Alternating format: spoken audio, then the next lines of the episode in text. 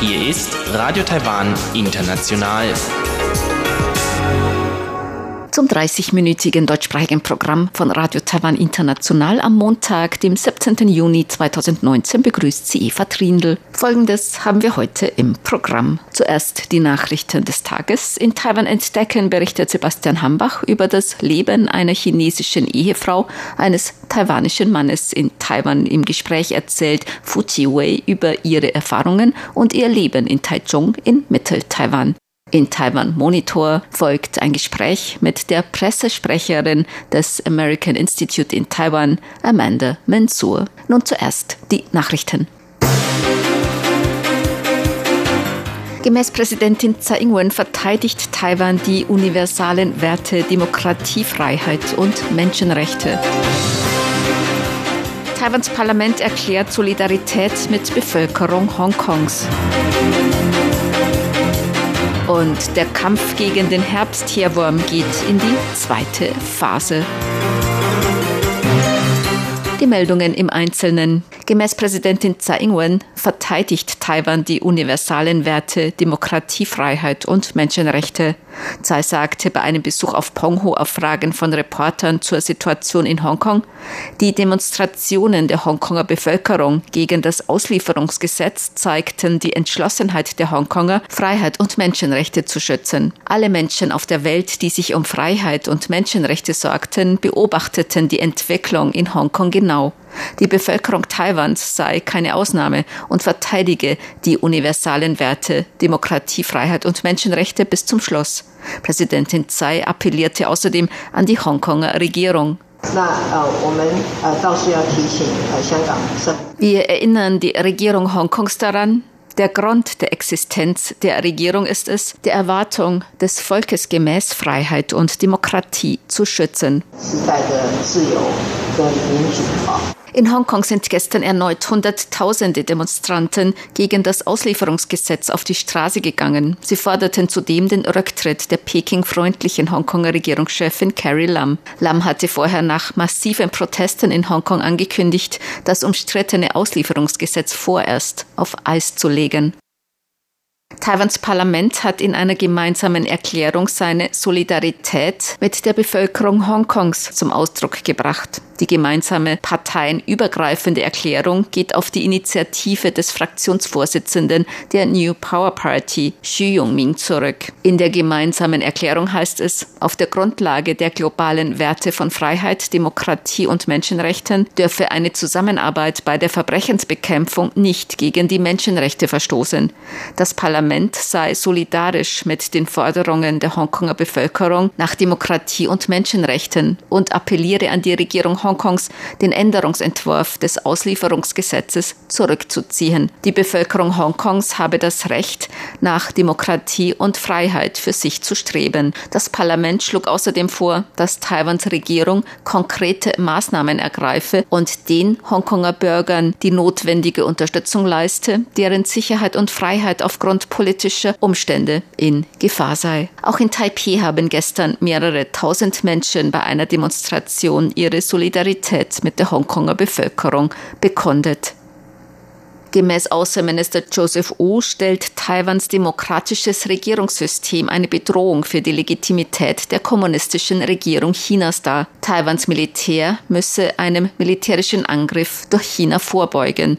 Wu machte diese Angaben auf einem Symposium über die Gefahren für den Frieden in Asien. In Hinblick auf die Massenproteste der Hongkonger Bevölkerung gegen die von der Hongkonger Regierung vorangetriebene Änderung des Auslieferungsgesetzes sagte Wu, die Situation Situation in Hongkong sei eine Expansion des Autoritarismus. Peking höhle die Pressefreiheit und den Sonderstatus der Regierung der Sonderverwaltungszone aus. Taiwan und weitere Länder in der Region stünden vor der Herausforderung sowohl militärischer als auch nicht militärischer Bedrohung der Sicherheit. Dies sei die Konkurrenz zwischen Diktatur und Demokratie. Taiwan stehe jedoch einer noch größeren militärischen Gefahr gegenüber als alle anderen Länder in Ostasien. Taiwan befinde sich nämlich an der vordersten Front des Expansionismus Chinas. Doch Taiwans Regierung lasse es nicht zu, dass Taiwans Demokratie zerstört werde, so Außenminister Wu.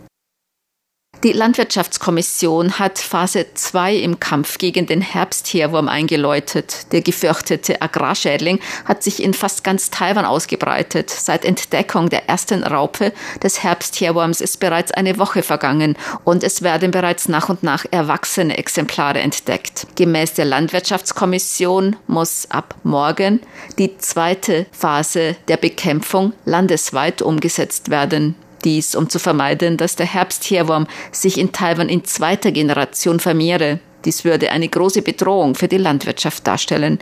Gemäß dem zuständigen Krisenstab beträgt ein Wachstumszyklus des Herbstherwurms 30 Tage mit den vier Wachstumsphasen Eier, Raupen, Puppen und erwachsene Exemplare. In der zweiten Bekämpfungsphase müssten die Landwirte nicht nur die Raupen der Herbstherwürmer an ihrer Y-förmigen Kopfform und den vier Punkten erkennen und diese vernichten, sondern auch Eierpuppen und erwachsene Falter identifizieren können. Die Landwirte müssten verstärkt ihre Felder prüfen und Befall umgehend melden. Fong Haidong, Generaldirektor des Amtes für Tier- und Pflanzengesundheit, sagte, wir haben nun bereits die notwendigen Maßnahmen ergriffen, darunter Belohnung bei Meldung von Befall und Entschädigung bei Vernichtung und Brachliegen-lassen von landwirtschaftlichen Flächen. Die zweite Phase beinhaltet unter anderem Kontrollmaßnahmen für gefährdete Anbauflächen. Die bereits vorhandenen Maßnahmen werden bis zum 21. Juni weitergeführt. Weitere Maßnahmen im Kampf gegen die Vermehrung der Herbstheerwürmer in zweiter Phase sind Insektizide und Pheromonfallen. Wie die Landwirtschaftskommission bereits vorher mitteilte, sei es wahrscheinlich, dass der Herbstheerwurm mit der Südwestströmung von China nach Taiwan gekommen sei. Die Bemühungen Taiwans zur Vorbeugung vor der afrikanischen Schweinepest sind bisher erfolgreich. Gemäß der Landwirtschaftskommission werden die Vorbeugungsmaßnahmen gegen das Einschleppen der afrikanischen Schweinepest nun bereits elf Monate lang erfolgreich durchgeführt.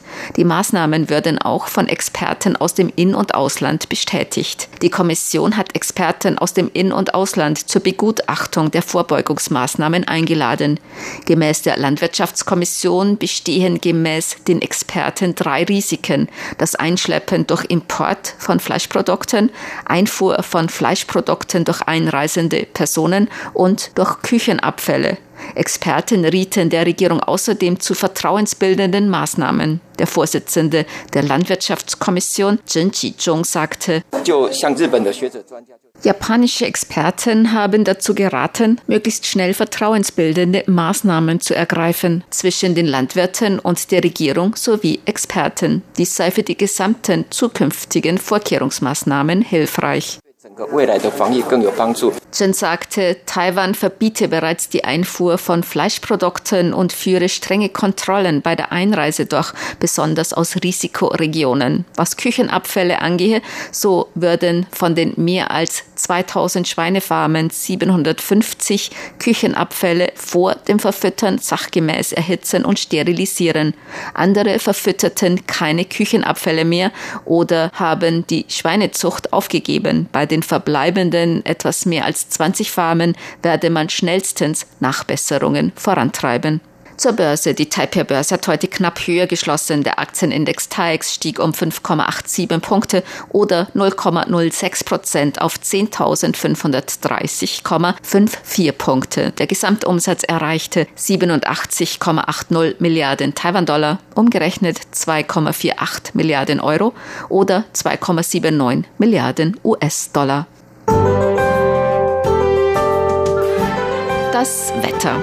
Heute war es in ganz Taiwan sonnig. Nachmittags gab es örtlich Regenschauer und Gewitter bei Temperaturen zwischen 26 und 33 Grad Celsius. Die Aussichten für morgen Dienstag, dem 18. Juni 2019. Inselweit teils sonnig, teils bewölkt. Nachmittags kann es wieder örtlich Schauer und Gewitter geben bei Temperaturen zwischen 26 und 35 Grad Celsius. Dies waren die Tagesnachrichten am Montag, dem 17. Juni 2019 von Radio Taiwan International.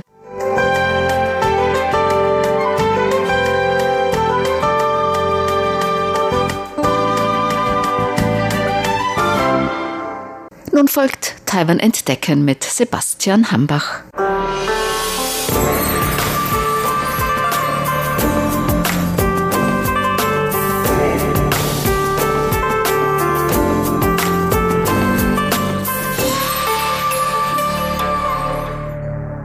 Bis September 2014 gab es in Taiwan über 320.000 Menschen aus China, die mit einem Staatsbürger aus Taiwan verheiratet waren. Mit über 306.000 waren die allermeisten von ihnen Frauen. Trotz politischer Differenzen zwischen den Regierungen in Taiwan und China hat der Austausch zwischen den Menschen auf beiden Seiten der Taiwanstraße seit der Öffnung in den 1980er Jahren stetig zugenommen. Damals wie heute legt gerade dieser Austausch die Gemeinsamkeiten, aber auch die Unterschiede zwischen beiden Seiten offen zutage. Zu den chinesischen Ehepartnerinnen in Taiwan, die offiziell zur Gruppe der sogenannten neuen Einwanderer zählen, gehört auch der heutige Interviewgast Frau Fu Chiwei. Frau Fu lebt mittlerweile seit über zehn Jahren bei der Familie ihres Mannes im mitteltaiwanischen Taichung. Im heutigen Interview spricht sie über ihre Erfahrungen und die Herausforderungen für sie im taiwanischen Alltag. Ihren Mann aus Taiwan lernte Frau Fu vor über zehn Jahren im chinesischen Shenzhen kennen, wo beide arbeiteten. Als ich meinen Mann kennenlernte, war mir gar nicht bewusst, dass es noch so viele andere chinesisch-taiwanische Paare gibt. Ich wusste natürlich, dass er aus Taiwan kam, aber weder in seinem noch in meinem Bekanntenkreis gab es andere Beispiele von chinesischen Frauen, die mit Taiwanern verheiratet waren. Ich hatte gar keine Vorstellung davon. Tatsächlich waren meine Eltern am Anfang noch ziemlich besorgt, weil sie ihn gar nicht kannten. Zu der Zeit konnten wir auch noch nicht einfach nach Taiwan kommen. Letztlich habe ich mich aber durchgesetzt. Ich kannte meinen Mann da schon sehr gut und wusste, dass er sehr aufrichtig ist. Er gehört zu der Volksgruppe der Hacker und ist sehr ehrlich. Und deshalb habe ich darauf bestanden, ihn zu heiraten und mit ihm nach Taiwan zu gehen. Als wir dann in Taiwan waren, verstand ich mich auch auf Anhieb gut mit den anderen Mitgliedern seiner Familie und sie waren auch sehr gut zu mir. Auch heute gibt es noch viele taiwanische Geschäftsleute, die in China arbeiten und dort ihr Geld verdienen. Zu ihnen gehörte auch der Ehemann von Frau Fu. Er ging dort seiner Arbeit nach und ich meiner. Aber unsere beiden Firmen hatten geschäftliche Beziehungen. Deshalb kam er öfter bei unserem Geschäft vorbei, um verschiedene Dinge zu besprechen.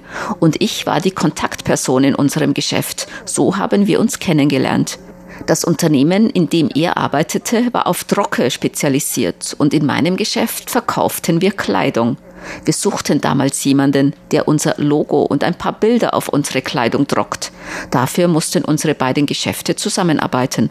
Nachdem wir geheiratet hatten, gaben wir unsere Arbeit in China auf, weil wir Kinder haben wollten. Wenn ich die Kinder in China zur Welt gebracht hätte, dann hätten wir nicht mehr alle nach Taiwan zurückkommen können. Deshalb entschieden wir uns, alles in China aufzugeben und nach Taiwan zu gehen. Um eine Familie in Taiwan zu ernähren, ging es dann für beide zunächst einmal auf Arbeitssuche. Tatsächlich war es ganz am Anfang sehr beschwerlich für uns. Mein Mann arbeitete zunächst auf Teilzeitbasis in einer Fabrik, bevor er dann später selbst ein Geschäft aufmachte, das er bis heute leitet und das auf Lasergravuren spezialisiert ist. Erst in jüngerer Zeit haben wir auch etwas Erfolg damit. Im Vergleich dazu, irgendwo angestellt zu sein, erzeugt ein eigenes Geschäft zu führen eine ganz andere Art von Stress. Unser Geschäft zählt zu den klein- und mittelständischen Betrieben. Die Probleme begannen schon ganz am Anfang, zum Beispiel um das Startkapital aufzubringen, aber auch was Werbung und den Verkauf der eigenen Produkte angeht. All das ist sehr mühselig. Wenn es ums Geldverdienen geht, ist es am schwierigsten, etwas zu verkaufen. Das hat auch mit der gesamtwirtschaftlichen Situation zu tun. In dieser Hinsicht gibt es keine allzu großen Unterschiede zwischen Taiwan und China. Aus meinen eigenen Erfahrungen weiß ich, dass es beim Geldverdienen überall immer auf einen selbst ankommt und man immer fleißig sein muss. Egal ob in Taiwan oder China. Man muss sich um viele Dinge einfach selbst kümmern, egal um welchen Bereich es geht. Und das ist meiner Meinung nach sehr mühselig. Sowohl in China als auch in Taiwan kann man ein Darlehen aufnehmen. Aber in beiden Fällen ist es nicht einfach, da die Bedingungen dafür überall sehr streng sind. Für die Gründung unseres eigenen Betriebs haben wir uns daher anfangs Geld von unseren Verwandten geliehen, um langsam etwas aufzubauen. Der Kontakt mit den Kunden in Taiwan ist nicht schlecht und das Vertrauen ist groß. Darüber mache ich mir kaum Sorgen. Solange beide Seiten gute Geschäfte führen, wird man aufgrund des gegenseitigen Vertrauens sehr schnell Deals abschließen können. Nicht nur das Arbeitsleben, sondern auch der Alltag in Taiwan hielt für Frau Fu die ein oder andere Herausforderung bereit. Auch wenn Chinesisch in Taiwan und China die Landessprache ist, bestehen mitunter einige verwirrende linguistische Unterschiede. Vielleicht liegt es daran, dass wir manchmal unterschiedliche Ausdrücke verwenden. Ich selbst komme aus Guizhou. Viele der Ausdrücke, die wir dort verwenden, verstehen die Leute hier nicht. Als ich gerade nach Taiwan kam, verstand ich auf der anderen Seite auch die Taiwaner oft nicht, so dass mein Mann als Übersetzer fungieren musste. Zum Beispiel verwenden wir in Guizhou ein ganz anders lautendes Wort für Fleisch als in Taiwan. Und wenn ich Fleisch einkaufen wollte, verstanden die Leute hier gar nicht, was ich wollte.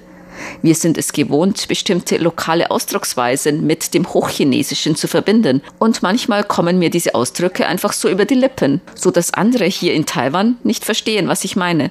Manchmal verstehe ich wiederum nicht, was die Taiwaner meinen, so dass ich meinen Mann fragen muss. Viele Leute raten mir auch immer wieder, Taiwanisch zu lernen, denn meine Schwiegermutter spricht kein Chinesisch. Aus diesem Grund können wir beide uns auch nur mit Händen und Füßen miteinander verständigen. Wenn es wirklich nicht anders geht, hole ich wieder meinen Mann dazu, um zu übersetzen. Wenn er nicht da ist und ich irgendetwas brauche, dann versuche ich mit Hilfe eines Gegenstands deutlich zu machen, was ich haben möchte. Wir beide haben es also nicht leicht. Aber auch das bisschen Taiwanisch, das ich gelernt habe, macht unsere Kommunikation nicht unbedingt einfacher, weil es auch im Taiwanischen für manche Dinge, wie zum Beispiel Reisbrei, mehr als einen Ausdruck gibt. Einmal dachte ich, endlich ein Wort gelernt zu haben und verwendete es im Kreis meiner taiwanischen Freundinnen. Doch alle lachten über mich und sagten, dass ich etwas Falsches gesagt hätte, weil sie nur die andere taiwanische Ausdrucksweise kannten. Danach traute ich mich gar nicht mehr Taiwanisch zu sprechen, aber mittlerweile habe ich wieder damit begonnen, nach und nach Taiwanisch zu lernen. Chinesische Staatsbürger, die mit Taiwanern verheiratet sind, bekommen nicht automatisch alle Bürgerrechte, sondern müssen zunächst einige Jahre in Taiwan bleiben. Frau Fu etwa musste noch acht Jahre warten, bis sie einen taiwanischen Personalausweis in Händen halten konnte. Schneller ging es aber in anderen Bereichen, etwa der Krankenversicherung. Die Krankenversicherung bekommen wir sofort nach unserer Ankunft in Taiwan. Das ist wirklich ein sehr gutes System. In China gibt es zwar auch eine Krankenversicherung, aber es ist anders als die taiwanische. Zumindest zu meiner Zeit, vor mehr als zehn Jahren, war es noch so, dass nur Arbeitstätige in China eine Krankenversicherung abschließen konnten. Und wenn man irgendwo auf dem Land lebte, dann hatte man prinzipiell auch keine Krankenversicherung. Mittlerweile hat sich die Situation aber gebessert und meine Mutter zum Beispiel, die auch auf dem Land lebt, hat mittlerweile eine Krankenversicherung. Mittlerweile ist die dahingehende Entwicklung in China nicht schlecht, aber auch das taiwanische Gesundheitssystem ist sehr gut und einfach klasse. Und dank des Internets und ihrer Arbeit für die Partei chinesischer Frauen konnte Frau Fu auch schon Kontakte zu anderen Chinesinnen aufbauen, die wie sie mittlerweile in Taiwan leben. Viele dieser Frauen führen nicht das Leben, das sie sich erwünscht hatten, aber vielen anderen geht es auch sehr gut. Wir sprechen öfter über unsere Erfahrungen in Taiwan und eine Gemeinsamkeit ist, dass wir alle unsere Heimat verlassen haben und hier an diesen fremden Ort gekommen sind. Mir sind sowohl andere chinesische Frauen begegnet, die sich über ihr Leben hier beschweren, als auch solche, die nur Gutes zu sagen haben. Ich denke, dass es immer eine Frage der eigenen Auffassung ist. Sie hörten ein Interview mit der Chinesin Fu Qiwei, die seit über zehn Jahren mit ihrem taiwanischen Mann und mittlerweile zwei Kindern in Taichung lebt. Vielen Dank für Ihr Interesse. Am Mikrofon war Sebastian Hambach.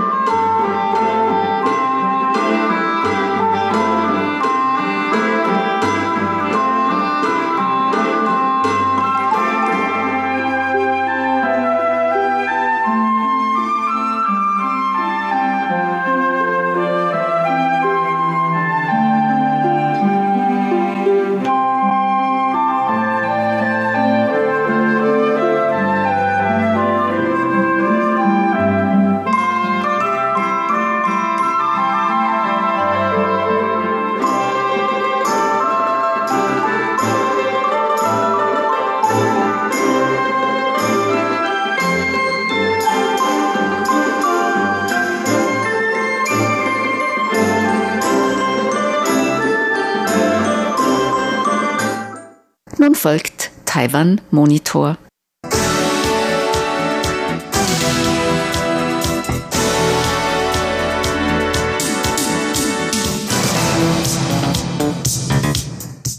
Taiwan und die USA begehen in diesem Jahr 40 Jahre Taiwan Relations Act. Der Taiwan Relations Act ist ein US-amerikanisches Gesetz, das die Beziehungen zwischen Taiwan und den USA bei der Abwesenheit von offiziellen diplomatischen Beziehungen regelt. Über den Taiwan Relations Act und die Beziehungen zwischen Taiwan und den USA sprach Andrew Ryan von der englischsprachigen Redaktion von Radio Taiwan International mit Amanda Mensur, der Pressesprecherin des American Institute in Taiwan, kurz AIT, dessen Taipei-Büro sozusagen die de facto Botschaft der USA in Taiwan ist. Vergangene Woche in Taiwan Monitor erklärte Amanda Mensur, den Taiwan Relations Act und seine Bedeutung für die Entwicklung der Beziehungen zwischen Taiwan und den USA und die Politik der USA zu den Beziehungen zwischen Taiwan und China. Gemäß Amanda Mansour erachten die USA die Stabilität in der Region als sehr wichtig.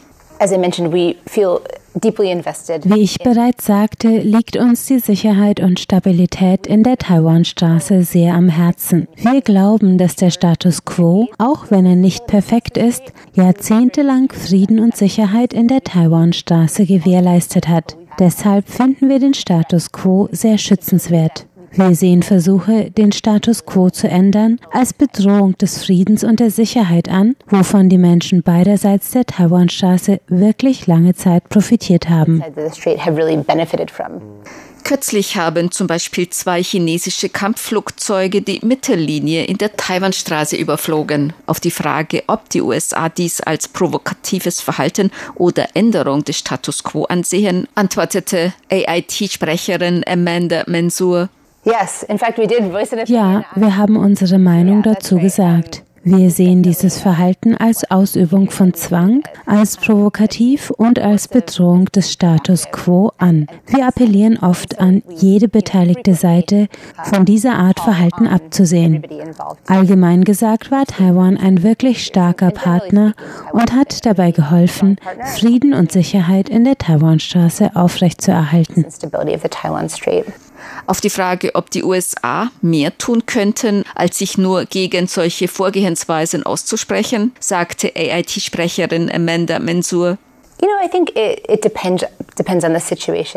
Ich denke, es kommt auf die Situation an. Als zum Beispiel mehrere Länder in Lateinamerika unter Druck gesetzt wurden, die Beziehungen mit Taiwan abzubrechen, war die Reaktion der USA eher nachdrücklich. Wir haben unsere Botschafter aus diesen Ländern zurückberufen. Wir haben nach Wegen gesucht, um eine möglichst starke Botschaft zu senden, nämlich, dass diese Art des Verhaltens wirklich die regionale Stabilität untergräbt und dass ein solches Verhalten wirklich unproduktiv ist für für das, von dem wir glauben, dass es im besten Interesse aller ist, nämlich Frieden und Stabilität. Der Taiwan Relations Act und die drei gemeinsamen Kommuniqués besagen auch, dass die Lösung der Probleme über die Taiwanstraße durch friedliche Verhandlungen zwischen Taipei und Peking erzielt werden muss. Taipei und Beijing. Auch in Taiwan wird, wie in vielen Ländern, über Desinformationen und Falschmeldungen diskutiert. Amanda Mensur sagt jedoch, sie habe es während ihrer Zeit als AIT-Sprecherin weniger mit absichtlichen Desinformationen zu tun gehabt. Ich versuche zwischen Fehlinformationen und Desinformationen zu unterscheiden. Und ich habe es öfter mit unkorrekten Informationen zu tun als mit Desinformationen. Das heißt, dass keine Absicht dahinter war und kein böser Wille. Ich denke, manchmal war man einfach etwas schludrig. So muss ich oft bei Reportern, mit denen ich gesprochen habe, etwas richtigstellen. Oft berichten Journalisten, ohne uns für einen Kommentar anzurufen. Danach müssen wir dann Inhalte berichtigen oder sagen, dass es sich um einen Bericht eines Berichts eines Berichts handelt. Aber ich denke, dass Fehlinformationen und Desinformation sehr eng miteinander verwoben sind. Desinformation und diese zu erkennen, ist sowohl in den USA als auch in Taiwan ein Problem. Ich würde sagen, es ist überall ein Problem, wo es soziale Medien gibt.